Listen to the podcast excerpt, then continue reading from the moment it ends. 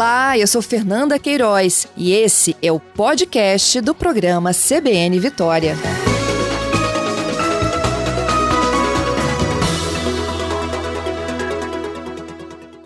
Na abertura do programa, a gente falou sobre o que muda, os que ficam, os que saem, né? Agora, com os eleitos em primeiro turno, para a Assembleia Legislativa e também para a Câmara dos Deputados. A gente vai iniciar agora uma rodada de conversa com alguns dos eleitos. A minha primeira convidada é a Camila Valadão. A Camila Valadão foi a deputada estadual mulher mais bem votada da história da Assembleia Legislativa, com 52.221 votos. Camila, assistente social, fez história, ultrapassou inclusive os votos da então deputada Sueli Vidigal, que desde 2002 ocupava o lugar como a mulher mais bem votada para a Assembleia Legislativa com 36.500 votos.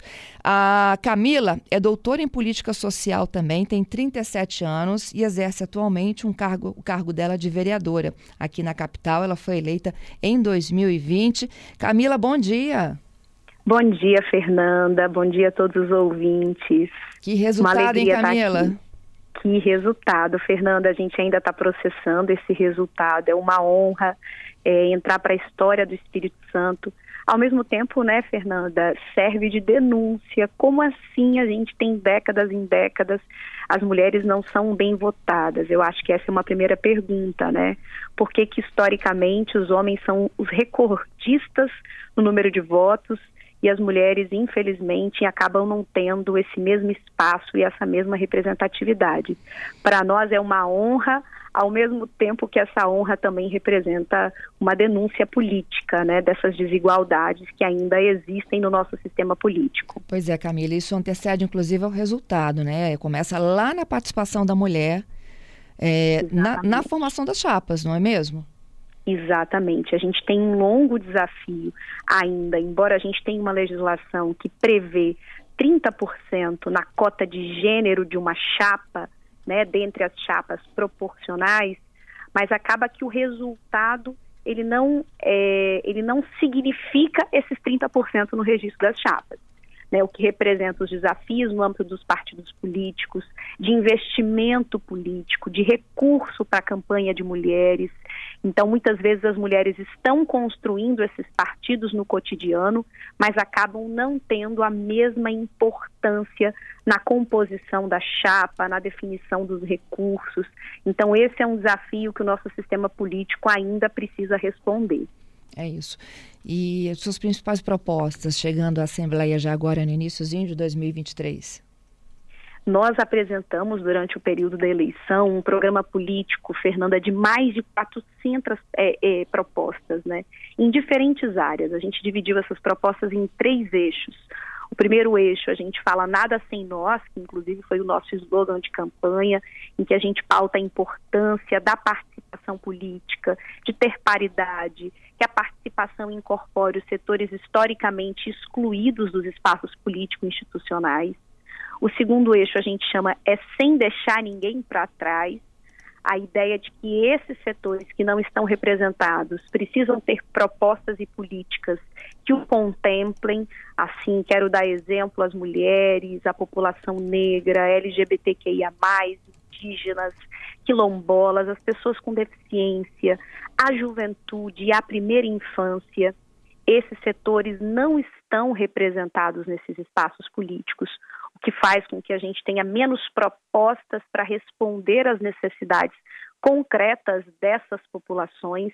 Então, a ideia é que o nosso mandato também consiga pautar esses temas, ecoar as pautas desses movimentos e desses setores.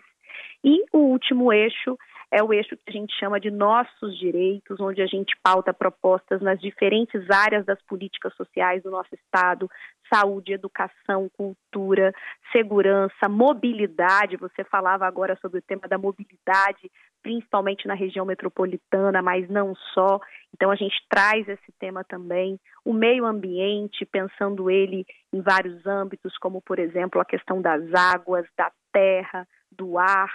É, enfim, é um programa político bem completo é, que dá conta da nossa trajetória política também, dialogando com diferentes movimentos e setores da sociedade capixaba. Uhum. O nosso desafio será chegar na Assembleia e transformar esse programa político em realidade um espaço, como a gente falava aqui agora, que é um espaço que historicamente mantém uma subrepresentação de vários setores e que muitas vezes não consegue colocar no centro do debate agendas que são tão fundamentais para a gente alterar as desigualdades na sociedade capixaba. Pois é, Camila, e além de, de projetos e propostas, né, o papel do deputado é fiscalizar, né?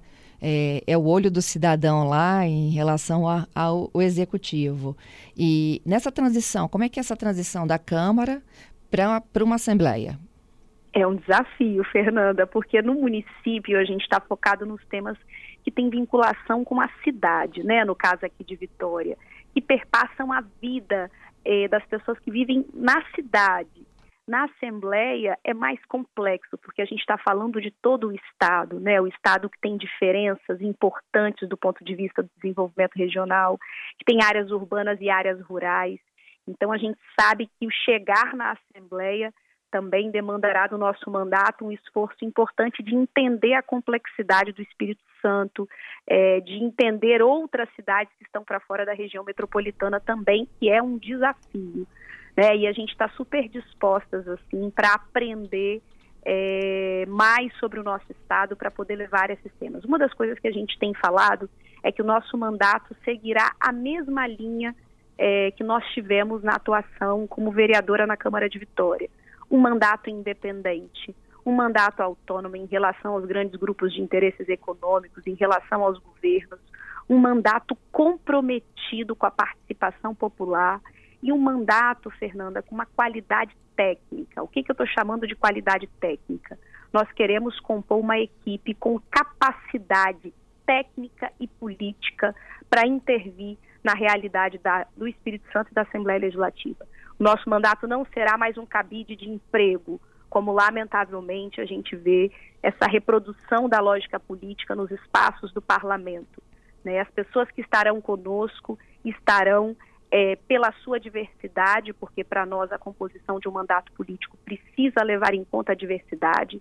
Então, nós queremos que a nossa equipe seja muito diversa na sua composição, mas principalmente condições técnicas e políticas para a gente poder conseguir intervir com qualidade e a gente entende que é isso que os nossos eleitores merecem.